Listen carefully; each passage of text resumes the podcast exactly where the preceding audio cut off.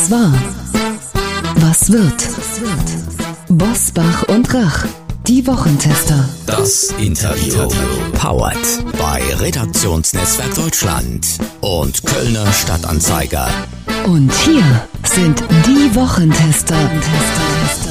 Wolfgang Bosbach und Christian Rach. Hallo und herzlich willkommen, Christian Rach hier aus Hamburg.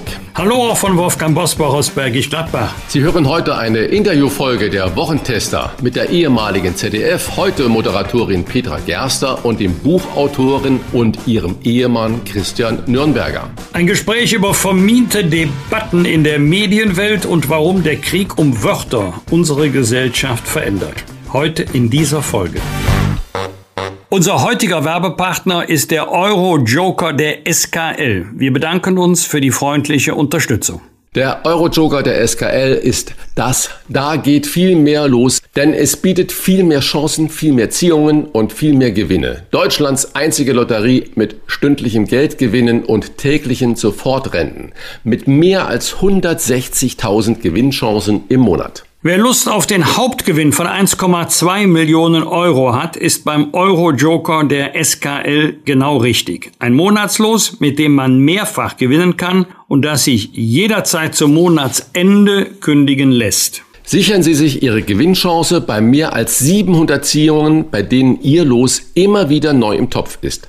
Insgesamt werden beim Euro-Joker der SKL monatlich mindestens 14,3 Millionen Euro ausgespielt. Ihr Gewinn ist staatlich garantiert und steuerfrei. Und das Beste, Wochentester-Hörerinnen und Hörer erhalten den Euro-Joker der SKL einen Monat im Wert von 10 Euro kostenlos. Wer den folgenden Monat nicht mehr mitspielen will, kann jederzeit kündigen. Alle Bedingungen finden Sie in unserem Show Notes und im Internet unter www.mehr-los.de slash Wochentester. Bitte den Rabattcode Wochentester 10 bei der Bestellung eingeben. Der Euro-Joker der SKL ein Monat kostenlos unter www.mehr-los.de slash Wochentester. Bitte beachten Sie, Spielteilnahme ab 18. Glücksspiel kann süchtig machen. Infos auf skl.de slash Spielsucht. Die Chance auf den monatlichen Höchstgewinn beim SKL Euro Joker beträgt 1 zu 3 Millionen. Das Verlustrisiko ist der Loseinsatz.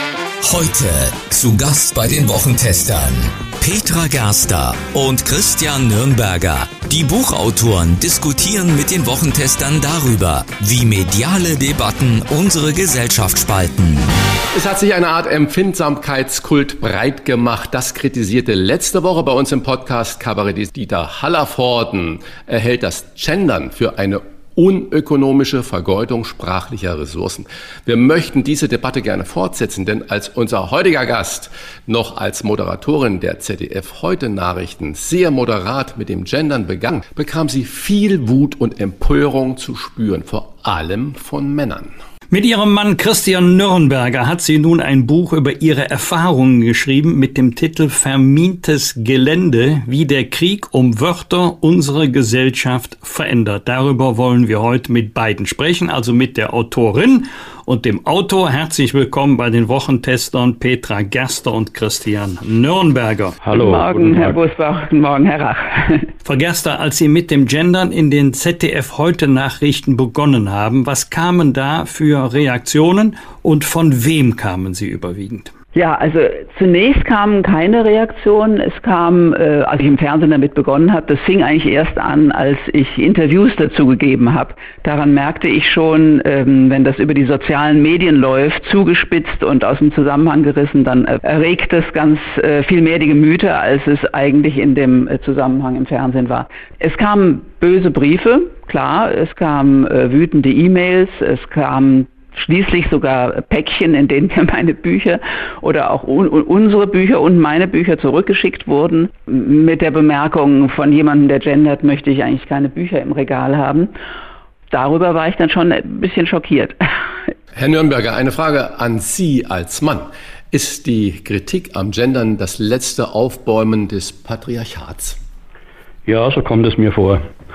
Ähm, es steckt mehr dahinter als nur dieses, dieses, ähm, dieses Gender-Sternchen, das ja eigentlich beim Sprechen kaum stört.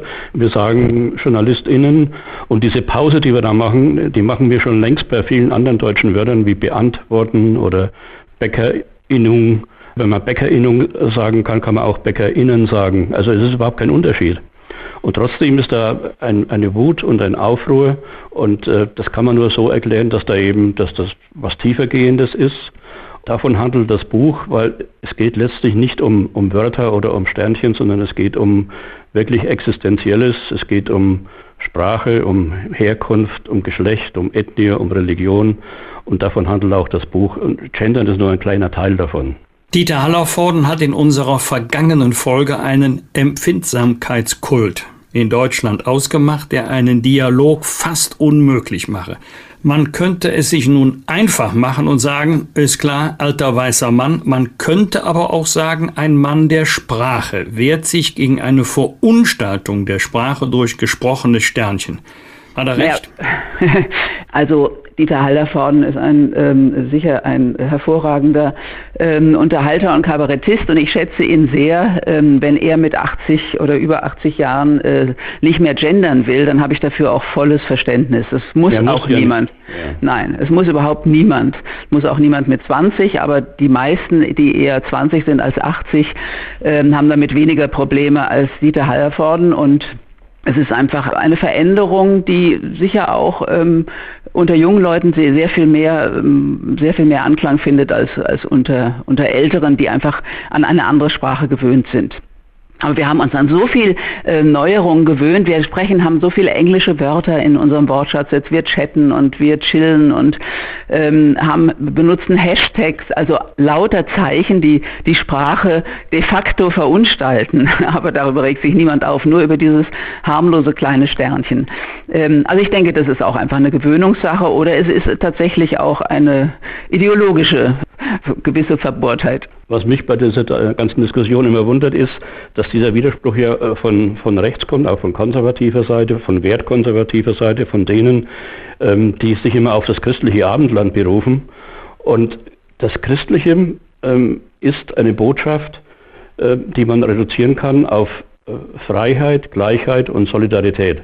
Das, also dieses, diese Gleichheit, die, die wird seit 4000 Jahren propagiert, die steht schon im Alten Testament. Ähm, nicht wörtlich, aber sinngemäß erzählt jede Geschichte davon, dass der Pharao in seiner Pracht vor Gott genauso viel zählt wie der Ziegenhirt in seinen Lumpen. Seit 4000 Jahren haben wir dieses Gleichheitsprinzip und wir haben es bis jetzt nicht geschafft, das zu realisieren. Und weltweit haben wir heute eine Pyramide, wo ganz oben der weise Mann steht, ihm Ihm gehört alles, er besitzt, er hat die Macht, symbolisiert durch die Mächte, Weltmächte USA und Europa.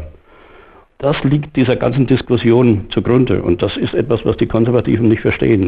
Die, die hören immer nur das Gender-Sternchen. Mhm. Aber Herr Nürnberger und Frau Gerster, das erste Frau Gerster bitte. Äh, Sie haben ja im früheren Interview auch mal sich gegen Gendern ausgesprochen. Was hat Sie denn denn zum Umdenken bewogen? Was waren so die Anlässe? Ist es das die, diese äh, Verenglischung der Sprache mit Hashtags und Chatten und so weiter? Und bei Herrn Nürnberger, Sie haben ja gerade Solidarität gesandt und es hieß ja Freiheit und Brüder Brüderlichkeit. Und das Wort Brüderlichkeit wäre ja, wieder diese genau. männliche äh, Dominanz Absolut, der ganzen ja, ja. Sache. Das würde ich heute mit Solidarität übersetzen. Ja, genau, deswegen äh, ist mir sehr ja. wohl aufgefallen. Also, Frau Gerst, was hat Sie denn zum, zum Umdenken? Genau, was hat Sie zum Umdenken gebracht? Ja, alle Menschen werden Brüder, es stört mich auch immer so leicht. Ähm, aber ja, äh, können wir leider jetzt nicht mehr ändern, den Text.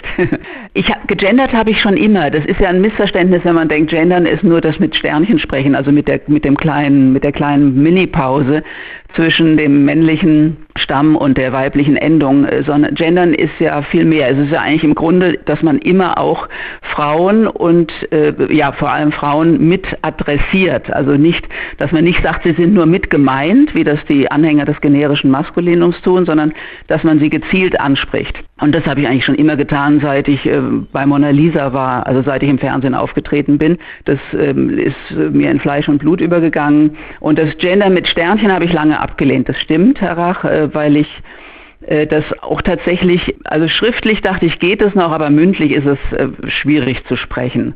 Und dann hat mich tatsächlich Klaus Kleber eines Besseren belehrt, wie ich den plötzlich hörte in, im Heute-Journal einmal das Gendersternchen aussprechen und so ganz beiläufig, das hat er gut gemacht.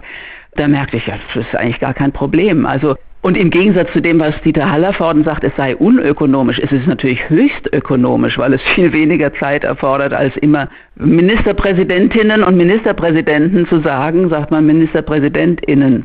Aber wie gesagt, ich habe es wirklich dosiert, also sehr wenig gemacht, um die Menschen nicht zu überfordern. Frau ich würde gerne noch ein, darf ich noch ein Wort ja, ja, sagen klar. zu dem Empfindsamkeitskult? Weil das ist natürlich so ein Schmähwort, ähm, äh, das klingt gut, aber ich finde es ähm, doch unangemessen, denn unsere ganze Kultur geht ja dahin, dass wir uns immer weiter zivilisieren. Das ist ja die, äh, das ist ja im Grunde die Entwicklung zu einer besseren Gesellschaft hin und zu besseren Menschen. Und wenn ich daran denke, wie wir noch in meiner Kindheit äh, gesprochen haben, wie rüde, dass wir von Klapsmühle sprachen und Idioten und Deppen und äh, was weiß ich nicht alles und welche Schmähwörter wir noch benutzt haben. Behinderter war zur Zeit meiner Kinder ein Schimpfwort. Also wenn wir das nun wirklich aus einer gewissen Empfindsamkeit tatsächlich ablehnen und auch das N-Wort und das Z-Wort nicht mehr benutzen, weil es Menschen kränkt, dann halte ich das für einen Akt der Zivilität. Aber das äh, kritisiert ja auch der Dieter Hallervorden überhaupt nicht, weil er sagt ja, die Sprache ist ein organisches Wesen, immer der Entwicklung offen gegenüber. Genau. Er, er, sagt nur, bei dem Gender mit dem Sternchen stehen ja die Frauen schon wieder hinten. Und äh, er sagt, das kommt bei ihm nicht vor, sondern die Frauen müssen ja vorne stehen oder zumindest auf gleicher Ebene. Und wenn man das, das innen immer hinten anhängt, dann stehen die Frauen wieder nur in der zweiten Stelle. Das also da sollte man, äh, da fragt man am besten die Frauen, wie die das empfinden. Und empfinden es eben gerade nicht so.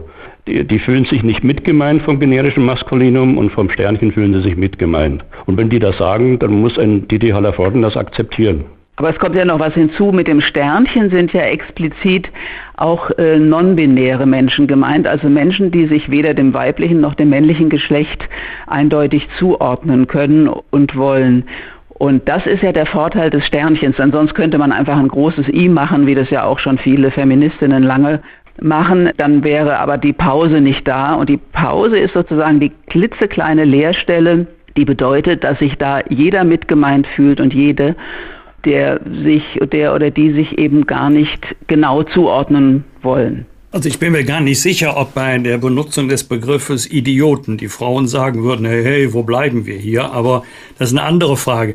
Den Impuls für das neue Buch gaben Sie, Herr Nürnberger. Ihnen soll es aber dabei um mehr gehen als nur um Gendern. Um was geht es Ihnen noch? Ja, das habe ich vorhin schon versucht anzudeuten. Es geht eigentlich um das Prinzip der Gleichheit.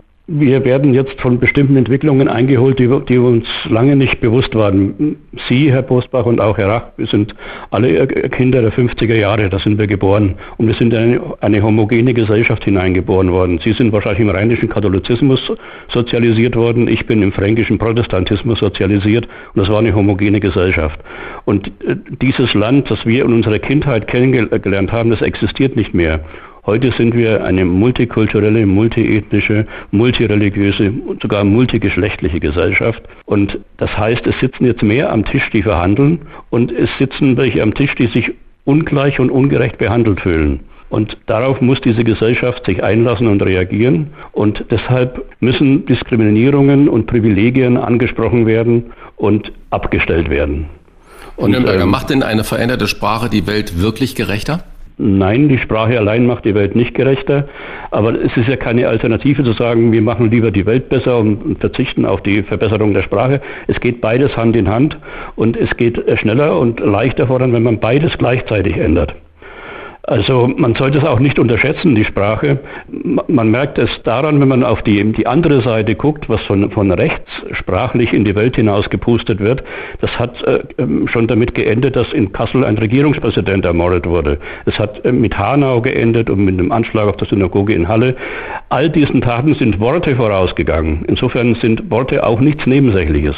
Wir haben kürzlich äh, den Autor Peter Prange bei uns zu Gast gehabt, der einen Roman ja, über die ich, 20er Jahre und die Entstehung mhm. des Kinos in Deutschland geschrieben hat. Er hat sich dagegen gewehrt, die Menschen in seinem Buch anders sprechen zu lassen, als das in den 20er Jahren üblich war. Also 20er Jahre des vergangenen Jahrhunderts. Es ging dabei unter anderem um den Abzählreim Zehn kleine Negerlein. Also wo sollte die Sprachkorrektur beginnen und wo sagen auch Sie Hände weg? Also wenn das von, um, um, die 20er Jahre geht, dann muss man die Sprache so abbilden, wie damals gesprochen wurde. Ich habe da kein Verständnis, wenn dann jemand kommt und sagt, das darf, das darf heute nicht mehr geschrieben werden. Das äh, würde ich unter Exzess ab, ab äh, verbuchen. Würden Sie das auch für Pippi Langstrumpf und Jim Knopf so sehen?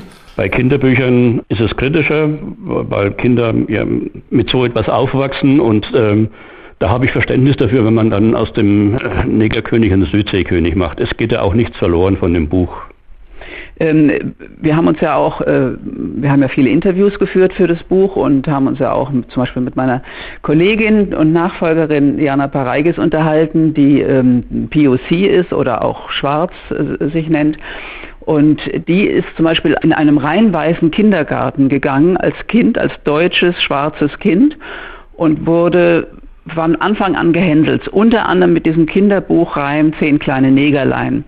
Und wenn man das mal aus der Perspektive hört, was das mit so einem Kind macht in so einer weißen Mehrheitsumgebung und es ist wirklich das andere und das Fremde und das, was außen steht und gehänselt wird, wenn man das mal gehört hat aus dem Mund einer solchen Person, dann hat man dann sofort viel mehr Verständnis dafür. Ich, ich denke immer, die, die, die Menschen, die sich so aufregen, dass sie das, das und das nicht mehr sagen dürfen, die verkennen einfach oder sie versäumen es, sich mal in die Perspektive derer einzudenken, die ähm, das eben ganz anders empfunden haben, äh, das Anderssein und das Diskriminiertsein. Man könnte ja auch fragen, warum hängen die Leute so daran, dieses N-Wort unbedingt aussprechen zu müssen, als ob das ein, ein kulturelles Gut wäre, so wird das verteidigt von manchen. Ähm, hätten Sie also jetzt wer sich auch immer angesprochen fühlen mag, Verständnis darauf, wenn die, eine Mehrheit das Gefühl bekommt, eine Minderheit diktiert uns, wie wir zu sprechen haben. Das ist ja nicht der Fall. Niemand diktiert.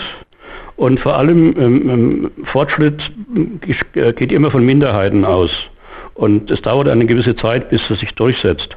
Und deshalb ähm, kann man Minderheiten nicht das Wort verbieten. Sie müssen einfach sagen können, was sie denken und dann gucken, ob sie sich durchsetzen oder nicht.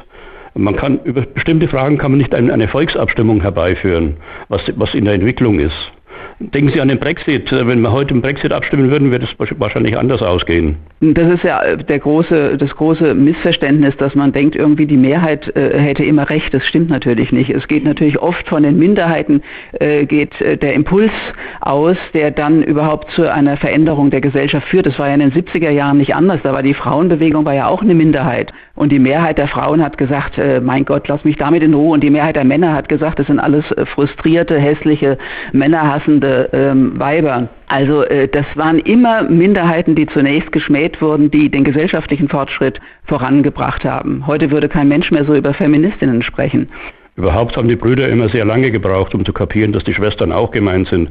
Also es steht in der Bibel, alle sind gleich, aber Paulus, und Paulus hat das auch e- explizit geschrieben, alle sind gleich. Zugleich hat er gesagt, das Weib schweige in der Gemeinde. Und Luther war dasselbe. Und dann kam die französische Revolution und da gab es eine Frau namens Olympe de Gouche, die gesagt hat, diese Gleichheit doch bitte auch auf die Frauen anzuwenden und die ist dann geköpft worden von den revolutionären Brüdern. Minderheiten erheben ihre Stimme und werden im Zweifel geköpft.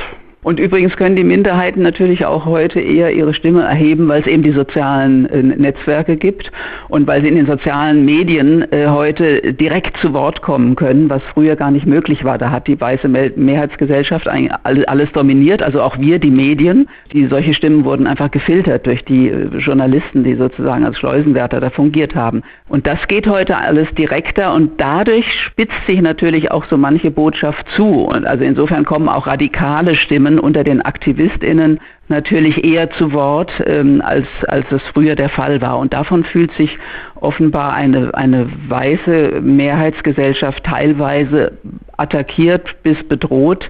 Ja, das ist, glaube ich, jetzt einfach äh, eine Übergangsphase, ähm, wo wir zu einem wirklich einem ausgewogenen Diskurs finden müssen. Und dann ist es so, dass wahrscheinlich die, die Mehrheit, die jetzt noch dagegen ist, ähm, die ältere Mehrheit ist und äh, die irgendwann wegstirbt. Also es hat uns neulich ein befreundeter Professor gesagt, der eine Stiftung leitet. Da haben sie auch über das Gendern debattiert im, in, in ihrem Unternehmen und er hat gemerkt, so 40 Jahre ist so die, die Grenze. Wer darunter liegt, der gendert, ganz selbstverständlich. Und wer darüber liegt, tut sich schwer oder lehnt das ab. Aber damit implizieren Sie natürlich auch, dass die Minderheit bei dieser Veränderung in der Regel Recht hat. Und deswegen die Frage, kann es denn überhaupt eine Sprache geben, in der sich alle gleichberechtigt wiederfinden, weil ja auch die Mehrheit ein berechtigtes Anliegen hat auf ihren Sprachrhythmus und auch ihre Sprachgewohnheiten? Ja, das sind die Sachen, die an diesem großen Tisch ausgehandelt werden müssen, wo jetzt einfach mehr Leute sitzen als früher in den homogenen Gesellschaften. Und äh, das ist konfliktträchtig und diese Konflikte müssen ausgetragen werden. Ich denke auch, wir sind äh, gerade in einer Experimentierphase und natürlich kann man nicht sagen, die Minderheiten haben immer recht, um Gottes Willen, da gibt es äh, ganz schrille Minderheiten natürlich. Denke nur auch. an die Impfgegner. Ja, das ist ja auch eine Minderheit, die die Mehrheit terrorisiert. Das war aber jetzt sprachlich nicht korrekt, Impfgegner. Es soll auch Impfgegnerinnen geben, ja, aber ich glaube, es sind mehr Impfgegner. Mein Mann ist da noch nicht so, ist da noch nicht so fit im, äh, im mündlichen. ja, ich glaube, es erst nicht daran, ist es ein positiver Begriff oder ist es ein negativer? Also ich will Ihnen jetzt mal die Stange halten. Ich sehe das auch so. Fortschritt geht von der Minderheit aus. Ich sehe das allerdings erst seit dem Zeitpunkt, wo meine Partei in die Opposition Opposition geschickt wurde. wenn, das Ehe, ah, wenn das Ehepaar Gerster und Nürnberger gemeinsam ein Buch schreibt, ist ja nicht das erste Buch. Wie darf man sich in der häuslichen Praxis die Arbeitsteilung vorstellen? Wir, wir sitzen an getrennten Schreibtischen, also in verschiedenen Büros. Wir haben äh, die Kinderzimmer zu unseren Arbeitszimmern umfunktioniert und sitzen zwischendurch zusammen und überlegen, wie wir das Buch aufbauen und verteilen sozusagen die Arbeit mal grob und dann fängt jeder an zu schreiben und ähm, dann, dann schicke ich ihr meinen Text und sie schreibt, sagt, das ist scheiße. Ah, das stimmt ja gar nicht. Dann schickt sie mir ihren Text aus Rache, sage ich dann auch, das ist scheiße. Nein, solche Wörter benutzen wir doch gar nicht. Pfui. nein, nein, also es geht bei Ihnen zu wie bei anderen Leuten auch. Sozusagen. Ganz genau so, ja. Kritik ist nicht, nicht äh, gern gesehen, auch untereinander. Ja, muss man natürlich auch sehen, ähm, ich bin der erfahrene Schreiber, sie ist die Fernsehtussi. Was soll ich in meinen ja, ja. Texten herumredigieren? Ja, ja, aber Herr Nürnberger, deswegen auch die konkrete Frage, wenn sich dann alle auf die Fernsehtussi äh, stürzen, äh, wenn es um den Verkauf der Bücher geht, was macht das denn mit Ihnen, dass Sie dann da in der zweiten Reihe stehen? Ich habe eine lange äh, Erfahrung ähm, im, im, Einüben von Demut und Bescheidenheit. Ja, also, das, kann ist mir, nachvollziehen. das ist mir frühzeitig aufgegangen, schon äh, als ich noch bei Mona Lisa war, auf einem Parkplatz in, ähm, am Gardasee in irgendeinem Ort.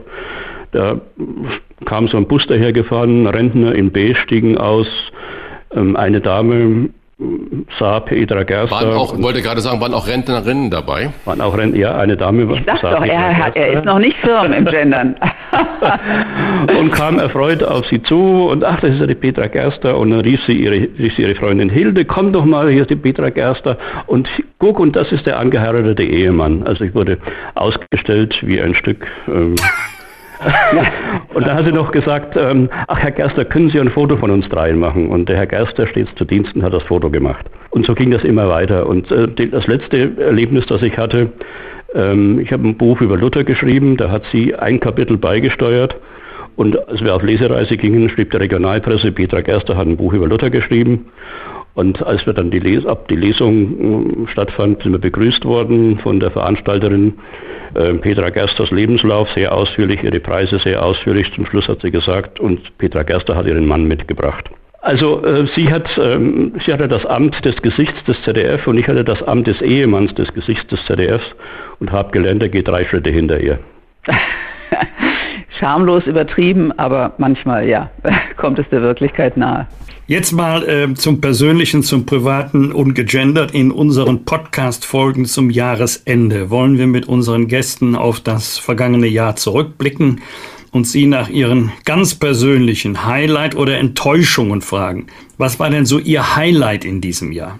Fragen Sie mich, Herr Busbach? Ja, beide. also Vielleicht haben Sie ja auch zwei verschiedene ja, Highlights. Ich hatte, ich hatte ähm, Also sozusagen von, von der Aufregung her war mein Highlight natürlich der Abschied vom ZDF. Aber ich kann jetzt nicht sagen, dass es ein Highlight war, aber es war ja. ein, ein einschneidendes Erlebnis, sagen wir so. Ähm, ich konnte mich ja lange genug darauf vorbereiten. Ich war ja auch sogar schon nochmal verlängert worden, ein halbes Jahr über die Rentengrenze hinaus. Aber trotzdem äh, erwischt es einen dann irgendwie eiskalt, von, wenn man sozusagen von 100 auf 0 äh, geht, also zumindest was das, die Fernsehauftritte betrifft. Das war sozusagen mein größter Einschnitt, ähm, aber es war insgesamt war das trotzdem sehr schön und die KollegInnen haben mir einen wunderbaren Abschied bereitet an dem Abend selbst. Ich habe jetzt, das war das zweite, das war jetzt wirklich ein Highlight. Vor einer Woche habe ich nochmal äh, meinen eigenen Ausstand richtig nachgeholt und eine große Party gegeben für 60 KollegInnen äh, der Heute-Redaktion und das war für mich jetzt nochmal so der emotionale Abschied und ähm, mitreden und äh, in einem schönen Ambiente. Das, und das war für mich sozusagen der, ja, der Höhepunkt des Jahres, außer dem Erscheinen unseres Buches. Und der größte Flop? Für beide? Naja, der größte Flop waren für mich jetzt, äh, äh, sagen wir mal, die, diese, diese wütenden Reaktionen auf mein Gendern, aber das fing ja schon letzten Oktober an. Das hat mich doch sehr bedrückt so im ersten Halbjahr. Ähm, äh, weil ich damit, äh, ja, das habe ich eigentlich nie erlebt in meiner Fernsehlaufbahn. Ich hab, war nie so eine Person, die so stark polarisiert hat. Also ich war eigentlich immer eher ganz beliebt beim Publikum und das war doch ähm, ein, ein Einschnitt, plötzlich solche Briefe zu bekommen, auch von sehr gebildeten Menschen, Professoren, Doktoren, äh, Adlige schrieben mir, wie, wie sehr ich sie enttäuscht hätte und so ganz ad personam die Kritik, äh, also das fand ich schon sehr bemerkenswert. Professorinnen waren wenige, nicht dabei? Wenige. Nee, Professorinnen gar nicht, aber eine Doktorin war auch dabei. Ja, ja, doch, vereinzelt. Ich würde gerne noch zu den Highlights sagen. Äh, mein Jahr an, äh, an Highlights war arm und reich an Downlights. Also in diesem Jahr kein Enkel, kein neuer Hund, keine neue Katze. Aber dafür dieser, dieser Sturm aufs Kapitol in den USA, das war für mich eines der großen Downlights, nicht nur in diesem Jahr, eigentlich in meinem Leben, muss ich sagen. Und ähm, es hat wenig getröstet, dass dann Biden dann doch gewählt wurde und gegen Trump gewonnen hat. Er ist ja immer noch, ähm, hat immer noch was zu sagen, dieser Trump. Ich dachte, er wäre jetzt erledigt, aber er ist es nicht. Und das, ähm, das finde ich schon traurig. Und und traurig natürlich auch die Corona-Lage. Ich hätte vor einem Jahr nicht gedacht, dass wir jetzt wieder so weit sind wie vor einem Jahr. Auch das finde ich ist ein Downlight in diesem Jahr. Ja, was dazu führt, dass auch unsere Lesereise weitgehend abgesagt ist. Das ist natürlich auch traurig für uns. Und wie muss man sich das Weihnachtsfest im Hause Gerster Nürnberger vorstellen? Ja, das äh, findet mit ganz traditionell mit unseren Kindern statt, wie jedes Jahr. Die sind zwar inzwischen auch äh, liiert mit Freund und Freundin, aber ich glaube, doch der, der Freund meiner Tochter kommt mit an Heiligabend. Die fliegen dann, brechen dann zu einer großen Reise auf in, nach Ecuador und mein Sohn, die, die trennen sich noch, wie wir das früher auch manchmal gemacht haben, dass dann der eine zu den eigenen Eltern geht und die andere zu, auch zu den eigenen Eltern. Aber ganz traditionell. Mit Weihnachtsbaum und allem. Und Dresdner Räuchermännchen und Engelchen und Pyramiden und all dem. Vermintes Gelände, wie der Krieg um Wörter unsere Gesellschaft verändert. So heißt das aktuelle Debattenbuch, das sicherlich auch so manch langweilige Festtagsrunde aufmischen kann. Wir versprechen Ihnen ein differenziertes Klartextbuch und bedanken uns für das Gespräch bei Petra Gerster und bei Christian Nürnberger. Alles gut, bleiben Sie gesund. Danke. Dankeschön. Sie, Sie auch. auch. Ja. Danke. Ja. Das waren die Wochentester, das Interview mit Unterstützung vom Kölner Stadtanzeiger und dem Redaktionsnetzwerk Deutschland. Wenn Sie Kritik, Lob oder einfach nur eine Anregung für unseren Podcast haben, schreiben Sie uns auf unser Internet und auf unserer Facebook-Seite. Fragen gerne per Mail an kontakt@diewochentester.de und wenn Sie uns auf einer der Podcast-Plattformen abonnieren und liken, dann freuen wir uns ganz besonders. Danke für Ihre Zeit. Die neue reguläre Folge hören Sie am Freitag, Punkt 7 Uhr. Bitte die Wochentester einschalten. Was war?